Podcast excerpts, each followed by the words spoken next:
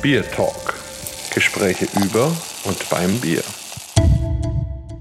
Hallo und herzlich willkommen zu einer neuen Folge unseres Podcasts Bier Talk. Heute haben wir ein neues Special und zwar gehen wir wieder ins Ausland nach Belgien zu einem ganz besonderen Ort, zu einem ganz besonderen Menschen. Wir gehen nach Limbeek, dort wo die Geburtsstunde eines der wichtigsten Bierstile der Welt, des Lambic-Bieres, steht, nämlich der Ort Limbeek.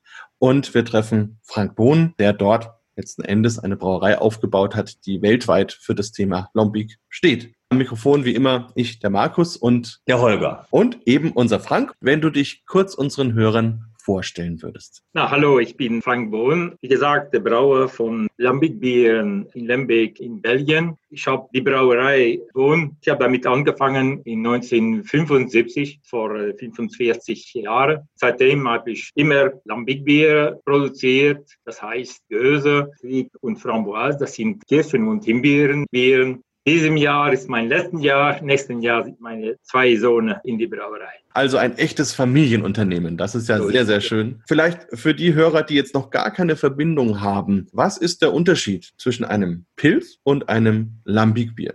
Was, was kann man sich da vorstellen? Wie gesagt, gibt es verschiedene Biersorten in der Welt. Untergärige wie Pilsner Bier oder Helles und dann Obergärige, englische Pellel. Und dann gibt es eine Sorte, am meisten in Belgien, sind die Bier von spontan gegärte Bier. Dabei soll man keine Reinhefe zusetzen, nur wilde Hefen, die man von der Umgebung von der Brauerei bekommt. Lambic ist ein spontan gegärtes Bier. Es reift für viele Jahre. Pilsner Bier kann man in einige Tagen oder Wochen herstellen, aber für Lambic, für eine gute Göse, braucht man verschiedene Jahre. Und diese speziellen Hefen kommen bei euch in der Gegend vor? Ist das so? Ja, bei uns findet man diese wilde Hefe in die Luft, in die Umgebung von der Brauerei. Es gibt wilde Hefe überall in der Welt, aber nicht alle wilde Hefen sind okay für Bierproduktion. Diese Gegend hat man das immer so gemacht und damit kann man ganz besondere Biere herstellen. Auf jeden Fall, das weiß der Holger, denke ich auch. Holger, du bist ein Freund vom Pilz und ein Freund von Lombic. Wie würdest du es schildern, wenn jetzt jemand fragt, was magst du lieber und was ist für dich so der Geschmacksunterschied? Also habe ich heute schon machen müssen,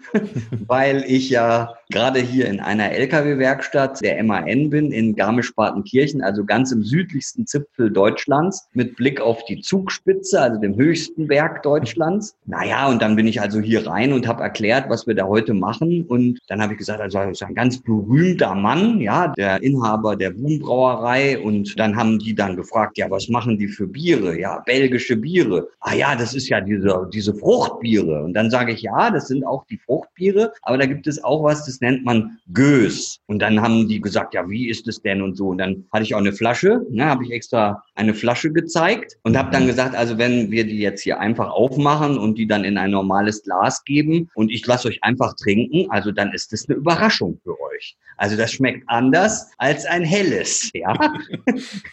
Und ja, aber wie schmeckt es denn und so? Und dann habe ich gesagt, also man muss sich das eher so vorstellen wie ein komplexer Champagner als jetzt ein helles bayerisches Bier. Ja? Die beiden waren dann total begeistert und dann, dann habe ich noch gesagt, schaut mal her, da steht jetzt hier 2016 drauf. Ja? Und was glaubt ihr denn, was das eben für ein Mindesthaltbarkeitsdatum hat? Ja? Und dann haben sie halt gesagt, ja, also maximal zwei Jahre, also, na, also wie die Deutschen halt so sind und so. Ja, also, und dann sage ich, nein, nein, hier steht 2039 drauf. Das haben sie dann gar nicht glauben wollen, haben Fotos gemacht. Und ich habe dann noch eins draufgesetzt und habe gesagt, Andreas, also ist der nette Kollege, der mir das hier ermöglicht, hier zu sitzen. Und da habe ich gesagt, Andreas, wenn du jetzt 80 wirst, könnten wir es immer noch trinken.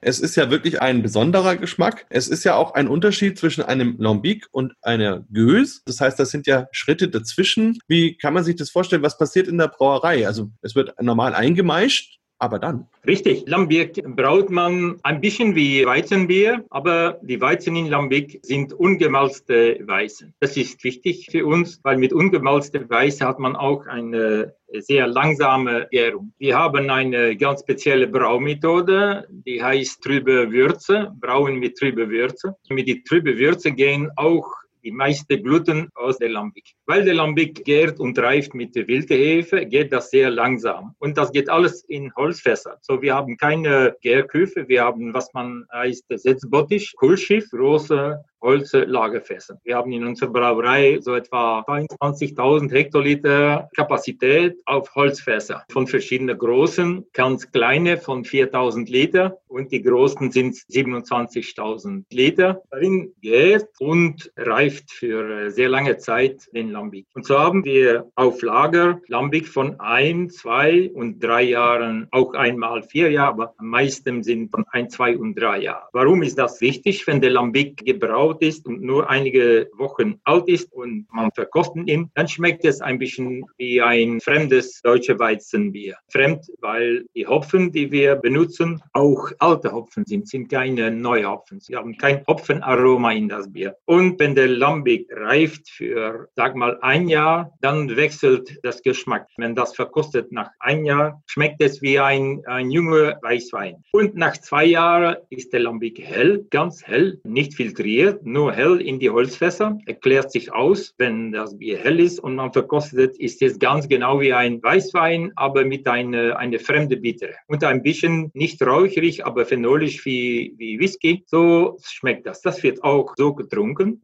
Göse produzieren. Dann machen wir eine Mischung von Lambic 60 Prozent ein Jahr, 30 Prozent zwei Jahre und 10 Prozent dreijähriges. Und solange das Bier Lambic heißt, schaumt es nicht. Es ist kohlensäurefrei wie Weißwein. Geht es auf Flaschen, haben wir eine Flaschengärung, schaumt es häufig wie Champagner. Ein Champagnerbier, wie der Holger ja auch schon gesagt hat, finde ich auch. Spannend ist ja auch bei euch in der Gegend, kann man ja in vielen kleinen Orten auch überall verschiedene Lambics und Gös probieren. Aber es gibt einen Unterschied. Es gibt Brauereien, die die Würze selber auch machen. Und es gibt Brauereien, die einfach von einer anderen Brauerei die Würze nehmen und dann ihr Lambic und ihre Gös machen. Ist das eine alte Tradition? War das schon immer so oder ist das eine neuere Entwicklung? Das ist eine sehr alte Tradition. Das ökonomische Problem mit so einem Bier sind die riesigen Lager, die man braucht, um so viel Bier zu speichern. Und so war es früher, dass viele Cafés oder Restaurants Restaurants, die hatten große Keller und große Lager und kaufte frisch gebraute Lambic von der Lambic Brauerei. Viele von diesen kleinen Lambic Brauereien waren Bauern, die von Gersten und Weizen vom eigenen Gewinn in ihre Wirtschaft haben. Damit wird Lambic gebraut und den Lambic wird dann geliefert an diese Restaurants oder Cafés, die damit dann später Göse produzieren. In den letzten Jahren sind viele von diesen kleinen verschwunden. Es gab etwa bis 1940 200 davon. Heute gibt es noch sieben oder acht Lambic-Mischer. Die sind alle Kunden bei uns. Typisch kaufen die frisch gebraut Lambic. Der Lambic kommt vom Kurschiff, geht in die Holzfässer bei den Lambic-Mischer und oft kauft er auch Lambic von verschiedenen Brauereien. So er mischt seine Göse nicht nur mit ein, zwei und drei Jahren, aber auch mit ein Jahr von verschiedenen Brauereien, zwei Jahre von verschiedenen Brauereien. Oder er sagt, für die drei Jahre brauche ich nur Lambic von dieser Brauerei, mein junges Bier kommt von dieser Brauerei. So mischen die Göse. Also ist jede Gös eigentlich eine individuelle Spezialität, eine eigene Kreation, die man auch nicht nochmal machen kann, sondern das ist immer eine Einmalgeschichte, die man genießen kann. Ich war mit Holger zusammen auch schon unterwegs bei euch in der Gegend und wir haben unter anderem auch bei Decam vorbeigeschaut, was ja. du sicher kennst. Und da haben wir noch was anderes beobachtet, Holger, was dir viel Spaß gemacht hat, nämlich den Lambic Stomper. Also ich bin ein großer Sauerbier-Fan, ja. Und deshalb versuche ich das auch überhaupt die belgische Bierkultur immer auch möglichst vielen Leuten, die mit mir Verkostungen machen in Deutschland, auch näher zu bringen. Und dann erzähle ich das also immer so, dann müsst ihr mal in Belgien in ein so schönes Biercafé gehen und dann bestellt ihr euch ein Sauerbier ne? und dann sage ich immer einfach so raus, also wenn euch das dann zu sauer ist, ja, dann bestellt ihr einfach Zucker, ja, und dann macht er da Zucker rein und dann gibt's so Stampfer, da kann man dann unten auf dem Boden den Zucker zerstampfen und dann ist nicht mehr so sauer. Und dann sind natürlich die deutschen Biertrinker, die sagen, um Gottes Willen, also was, was machen die, ja, also unglaublich unglaublich, ja, unglaublich. Und dann probieren wir das also auch aus. Und ja, und dann sagen die, Mensch, das ist doch wirklich interessant. Das ist wirklich interessant. Und, und das macht mir so viel Spaß, da auch so ein bisschen den Horizont zu öffnen und auch mit den Dingen zu arbeiten, damit die Leute sich ein bisschen öffnen für neue Dinge. Und dann, wenn natürlich Frauen dabei sind, also die gar keine klassischen Biertrinker sind, sondern vielleicht so auch eher Weintrinker, die sind dann ganz begeistert. Die sagen dann, ja,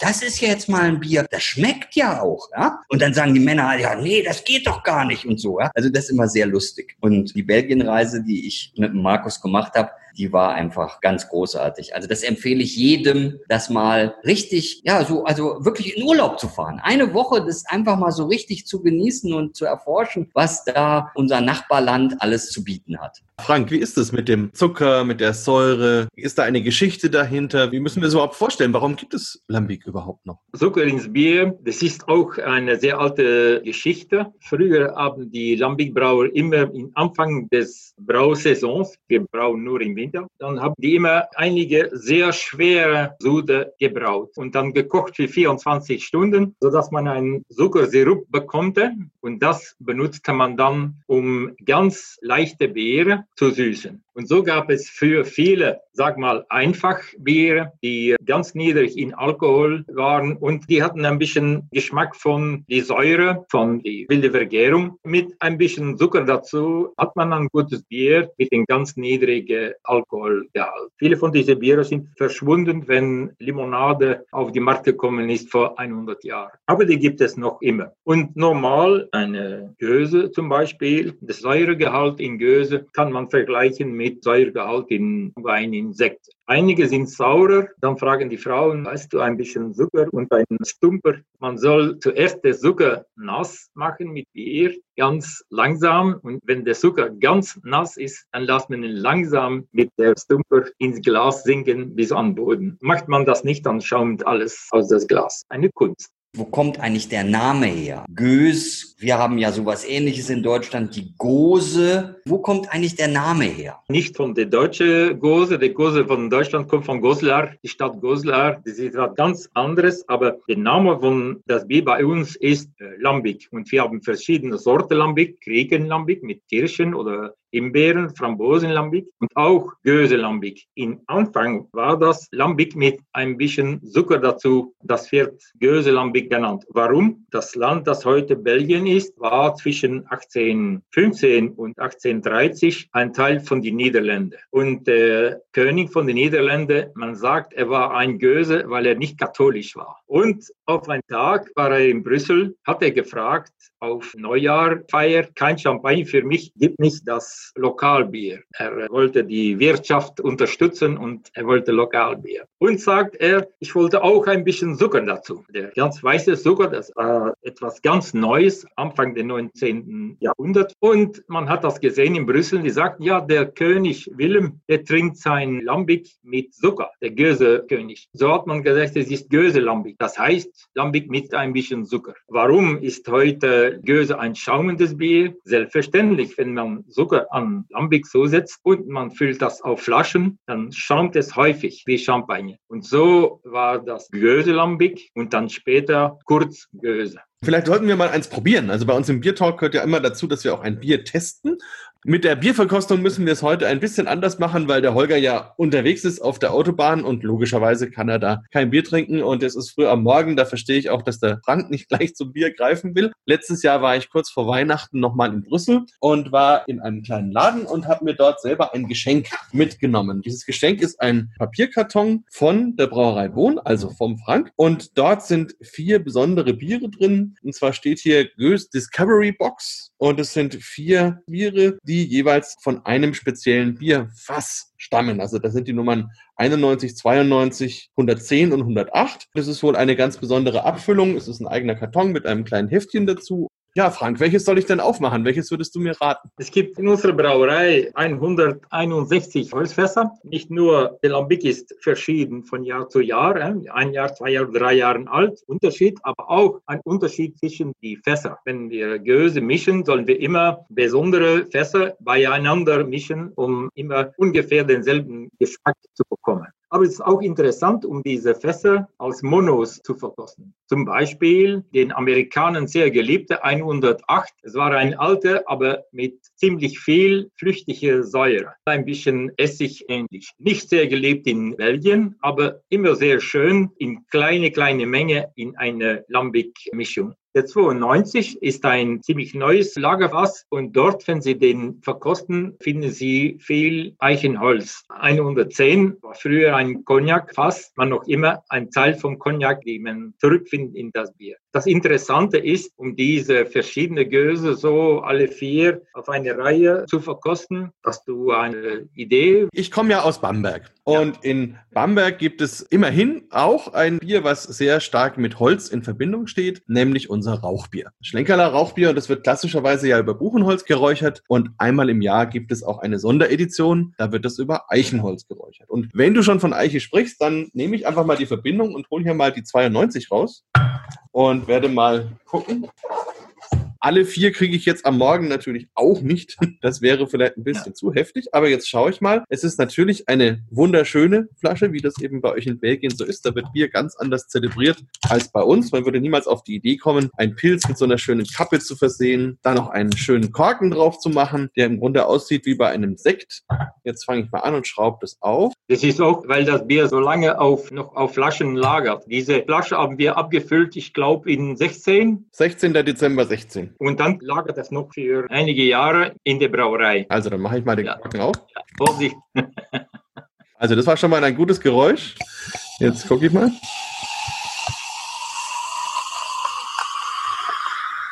Also ich hoffe mal, dieses Geräusch haben die Hörer jetzt auch schön mitbekommen, wie der Schaum sich hier entfaltet. Ein wunderbares Bier, eine wunderschöne Honig braun-goldene Farbe. Oben drüber sitzt ein schöner weißer Schaum, relativ grobe Poren, sehr stabil. Kleine Perlen gehen so durch dieses Bier. Es ist sehr klar, schaut fast aus wie ein filtriertes Bier, aber ist ja unfiltriert, ne? Es ist Einfach unfiltriert, ja. Wir haben keine Filter in unserer Brauerei. Nach zwei Jahren sind all die Lambic ganz hell in die Lagerfässer. Im Nase immer etwas leicht phenolisch, kräuterig, aber auch Waldgeruch der Anfang vom Geruch, das ist so ein bisschen wie so ein Apfelmost, wie so ein Apfelcidre, also sehr fruchtig, ja, ja. frisch, süße Aromen. Und dann, wenn man weiter reinriecht, dann kommen so leicht säuerliche, da kommt auch ein bisschen Trauben, dann kommt das Holz und hinten raus, so am Ende habe ich dann diese Pferdedecke, wo so ein bisschen, ja, so ein ja bisschen, die wilde Hefe sich bemerkbar macht. Ja, ja Pilzen ähnlich, ja. Also, mhm. Probiere ich das Ganze mal. Ja, wunderbar. Ich glaube, wenn man sich in diese Biere verliebt, dann immer richtig. Also man kann die nur lieben oder nicht. Und ich finde das ganz großartig. Es erinnert mich auch, wir waren ja vor ungefähr einem Jahr bei dir in der Brauerei und da hast du uns ja auch aus den Fässern probieren lassen. Also das ist einfach ein ganz, ganz toller Genuss. Schwierig zu beschreiben, weil es hat natürlich eine leichte Säure, aber eine sehr leichte. Also es ist jetzt nichts, wo man sagt, man muss den Mund verziehen oder so, sondern es ist wirklich wie ein Wein oder wie auch ein trockener Apfelsaft, wenn ich jetzt keinen Zucker zugebe, sondern einfach nur den puren Fruchtsaft habe. So ungefähr ist die Säure. Es hat die holzigen Aromen, es hat was sehr Weiches, ein bisschen Vanille vielleicht sogar. Also sehr, sehr ja, Holz, ja. Und auch, und auch ein bisschen so Gewürze, ein bisschen Zimt. Also sehr, sehr, sehr vielfältig. Und ich glaube, wenn jemand das bekommt und nicht weiß, was es ist, wird er nicht auf die Idee kommen, dass es Bier ist. Aber er würde sagen, oder sie, das ist ein ganz, ganz großartiges Getränk. Also kann ich mir wunderbar vorstellen, als Anfang von einem Menü zum Beispiel, auch als Aperitif. Wann trinken die Belgier dieses Bier? Ein Morgengetränk ist es ja offensichtlich nicht, aber, aber wann, wann macht man so klar, sein erstes... Zur Sportshow, oder? Zur Sportshow.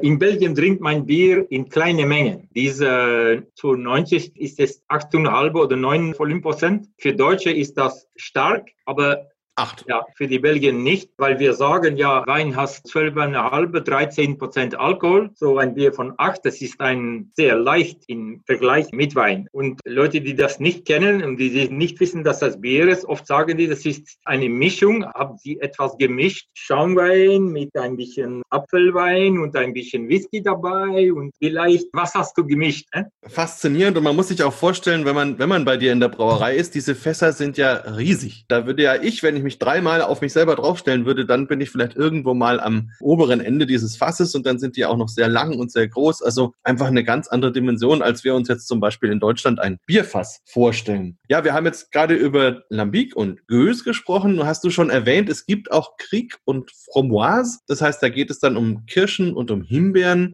Ist das eher eine neue Tradition oder ist das auch eine alte Tradition? Wie kommt das? Ist auch eine sehr alte Tradition. Zum Beispiel, wir wissen, dass in Brüssel gab es ein Gesetz vom 14. Jahrhundert, wo es verboten war, die Fässer der Brauerei zu benutzen um Kirschen an das Bier zuzusetzen. So die Kirchenbier, die sollen ihre eigenen Fässer benutzen und nicht die Fässer von der Brauerei. Kann man ganz leicht verstehen, weil wenn das Fass leer ist und das liegt noch ein bisschen so mit all diese Kirschen drin und das kommt zurück in die Brauerei, das ist nicht sehr gut für das Geschmack von das Bier. Sehr alte Tradition, auch für Himbeeren, aber es gab noch andere Früchte früher, aber diese zwei sind die zwei äh, wichtigsten. Und wann passiert das? Also ich braue das Bier, ich gebe das in das Holzfass und kriege dann das fertige Bier eine Himbeere oder wann kommt die ins Spiel? In vielen Restaurants und Cafés hat man das früher selbst gemacht. Wenn Sie ein Fass von einem Brüsseler Tonne, das heißt 250 Liter, so ein Fass, 60 Kilogramm Sauerkirschen und dazu das Fass füllen mit jungen Lambic von, sag mal, Januar oder Februar gebraucht. So ganz jungen Lambic. Und dann geht das zusammen und dann, sag mal, nach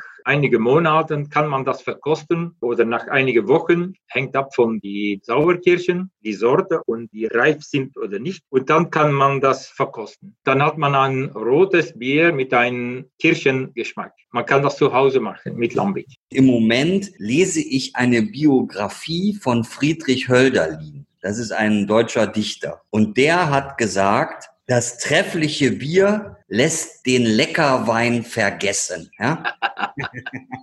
und das passt doch ganz genau zu dem, was ihr jetzt beschrieben habt und so. Das ist passt doch ganz genau, oder nicht? Ja, auf jeden Fall. Gibt es diese Rivalität, Frank, bei euch zwischen Wein und Bier? In Belgien wird kaum Wein hergestellt, sind neue Winzer in den letzten 20, 30er Jahren, aber vorher gab es kein äh, belgischer Wein. Aber die Belgier, die trinken Wein und Bier und die lieben die beide. Aber das Vorteil von Bier, wir haben kein Reinheitsgebot in Belgien, aber Sulfit ist auch verboten in Belgien in Bier. Meine Frau zum Beispiel, die trinkt kein Wein, weil die kein Sulfit verträgt. Im Bier ist kein Problem. Das Bier trinken ist immer einfacher als Wein trinken. Wein soll man nicht trinken, wenn man dürstig ist. Ja, das heißt also, ein Belgier würde so ein Bier auch gegen den Durst trinken? wenn er Durst hat? Ja, ein, nicht ein achtprozentiges Göse, aber ein Sieben. Ne? Deine Standort-Göse Bonn wir haben viele Kunden und die kaufen jede zwei Wochen drei, vier Kasten und die trinken das zu Hause um 11 Uhr und ein äh, im Abend. Ja, also zwei Bier am Tag, das ist ja ganz okay.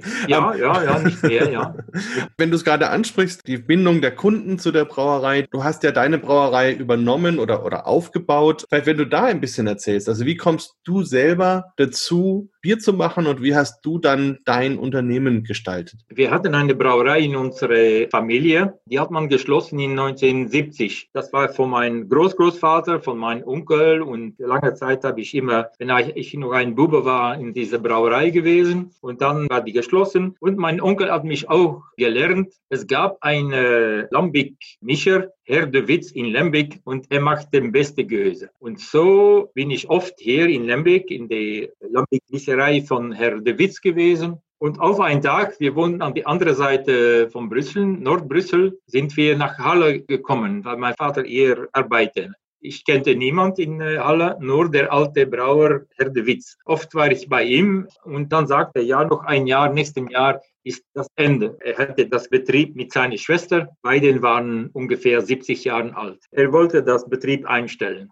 Da habe ich gesagt, ja, warum verkauft ihr das nicht? Er sagt, keine wollt so etwas machen, das ist das Ende. Alle Lambic-Mischereien und Brauereien, die schließen, die Leute wollen nur Lagerbier trinken hatte ich die Gedanke, sagt, ja, wenn du keine findest, ja, warum verkaufst du es nicht an mich? Und er sagt, ja, ja, wenn du das willst, der Preis für die Gebäude, das ist nur, was ich wolle und der Rest, das kannst du haben. So bin ich zuerst angefangen in Halle, in einem Keller, 1975 und im Februar 78 habe ich The Fitz hier in Lembeck gekauft und dann hat das immer gewachsen langsam in 45 Jahren. Im Anfang der Witz war ganz, ganz klein, er äh, produzierte noch 250 Hektoliter pro Jahr. Das ist ganz, ganz klein. Heute produzieren wir 21.000 Hektoliter im Jahr. Aber alles traditionell in Holzfässer. Zum Abschluss haben wir noch eine Frage, die uns auch beide bewegt, den Holger und mich. Wir waren ja auch beim Brussels Beer Weekend letztes Jahr und haben die Zeremonie miterlebt, die ja dort rund um das Thema Bier gemacht wird. Und ich meine, ich komme ja aus einer katholischen Stadt, Bamberg. Ich habe viele Jahre hier im Domchor gesungen und weiß ja, wie das alles so ist, was man in so einer Kathedrale präsentiert und zelebriert. Aber ich konnte mir nie vorstellen, dass in der Mitte vom Altar ein Bierfass steht und drumherum Brauer stehen in schönen Roben und ganz nobel und edel einfach das Bier gefeiert wird als besonderes Gut, das man einfach liebt und den Leuten nahebringen möchte. Und vielleicht da, Holger, ich denke, das geht ja auch so. Einfach würde mich mal interessieren, wie kommt es zu einer Bruderschaft des Brauer Pedals heißt es auf Englisch, also des Rührstocks würde man, glaube ich, direkt übersetzen. Wie entsteht sowas? Und du bist ja auch noch der Präsident davon. Also wenn du uns da vielleicht ein bisschen erzählen würdest, was ist das Besondere daran? Ja, Bier ist sehr wichtig für die Belgier und jedes Jahr auf das Fest von St. Arnold, das ist der Patron von die belgische Brau und äh, wird jedes Jahr gefeiert und dann wird das Bier geweiht. Zwei von unseren Mitarbeitern geht dann mit einem Fass in die äh, Kathedrale und da wird das Bier geweiht. Wir haben eine Bruderschaft von Brauer. Die Brauer, die haben vier Versammlungen in das Haus der Brauer in Brüssel das ist nur wirtschaftlich, aber in die Bruderschaft können wir einander treffen auf einen anderen Grund, freundschaftlich und können wir sprechen. Viele belgische Brauer sind Familie voneinander und da können wir einander treffen. Vor vier Jahren haben die mich gewählt als den Vorsitzer, den, den Großmeister oder Grand Maître auf Französisch, Großmeister auf Niederländisch. Früher gab es die Brauersgilde und die Bruderschaft oder die Ritterschaft, wie man sagt, die sind die Nachfolger von dieser alten Brauers gilt. Vielen Dank. Das ist ja ein ganz, ganz spannender Einblick. Holger, ich denke mal, das kannst du nur bestätigen, dass das sehr eindrucksvoll war. Das war also so, dass vor dem Rathaus in Brüssel, und das ist ja schon alleine eine Sehenswürdigkeit, waren eben wirklich ganz viele kleine und mittelgroße Brauereien und haben ihre Produkte einfach angeboten. Und es war dann so ein Parcours und man musste sich also sehr gut überlegen, welche Reihenfolge man wählt, ja, und das gut verteilt und so. Und dann war dann irgendwann sind wir dann also von dem Platz dann durch Brüssel gegangen bis zur Kirche, die auf so einer leichten Anhöhe steht. Dann gab es dann also den Einzug der ganzen Honorationen, ja, und dann gab es eben diese Messe, dann gab es Musik noch dazu, ja, und es war also sehr, sehr festlich. Und dann, wo das eben geweiht wurde, das Bier, ist man dann in einem langen Marsch wieder zurückgegangen, eben wieder zum Platz, ja. Und das war sehr festlich und besonders einfach, ja. Und, äh, und, und das kann man, glaube ich, überhaupt sagen, dass eben das Produkt Bier in Belgien eine viel größere Wertschätzung erhält als bei uns, ja, wo wir uns ja auch immer als Bierland sehen und auch stolz darauf sind. Aber wenn man das alles mal in Belgien so mitgemacht hat, dann haben wir da noch Luft nach oben, würde ich sagen, ja. Vor allem, wenn man, wenn man sieht, dass eben eine Prozession mit einem Bierfass durch die ganze Stadt läuft Vielen, vielen Dank, Frank, für deine Zeit. Vielen Dank für die vielen Informationen. Ich kann mir gut vorstellen, dass wir dann nochmal einen zweiten Teil machen und vielleicht auch noch über andere Dinge sprechen, über Faro zum Beispiel oder auch ein bisschen über das Thema Familie. Wie bringe ich meine Söhne in die Brauerei? Wie funktioniert so ein Übergang? Aber das ist ja vielleicht ganz gut, wenn wir das in ein paar Monaten tun, wenn ihr den Übergang gemacht habt und du dann ein bisschen erzählen kannst, wie es dir überhaupt damit geht, plötzlich der Senior zu sein und gerne noch Bier trinken, aber eben nicht mehr in Verantwortung, ist bestimmt auch spannend. Also dann sagen wir den Hörern vielen Dank fürs Zuhören. Dir, Frank, vielen Dank, dass du dabei warst und noch einen schönen weiteren Vormittag. Ciao. Vielen Dank, hat mich sehr gefreut. Ja, tschüss. Schönen Tag. Bier Talk, der Podcast rund ums Bier. Alle Folgen unter www.biertalk.de.